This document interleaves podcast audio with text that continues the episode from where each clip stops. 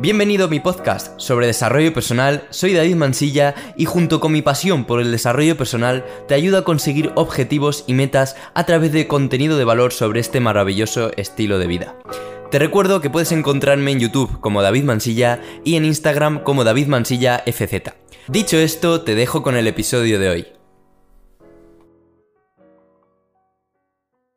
¿Qué se necesita para crear un hábito? Si estás en este vídeo es porque quieres averiguar lo que necesitas para formar un hábito en tu vida. Y precisamente eso es lo que te voy a explicar a lo largo del vídeo. De adelanto te digo que para formar un hábito necesitamos seis cosas en concreto. Tres pasos y tres claves a tener en cuenta. Los pasos que tenemos que seguir son los siguientes. 1. Tener una meta definida.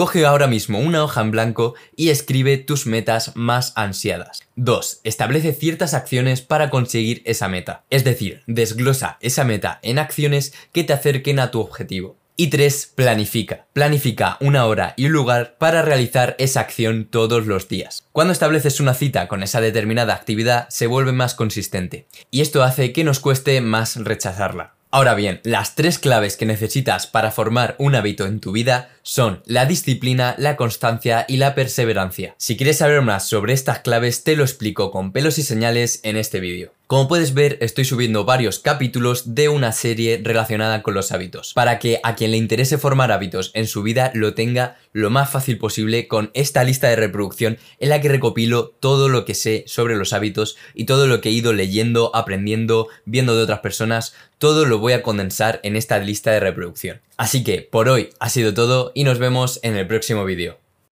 Y hasta aquí el episodio de esta semana. Te recuerdo que puedes encontrarme en YouTube como David Mansilla y en Instagram como David Mansilla FZ. Un abrazo y nos vemos la próxima semana.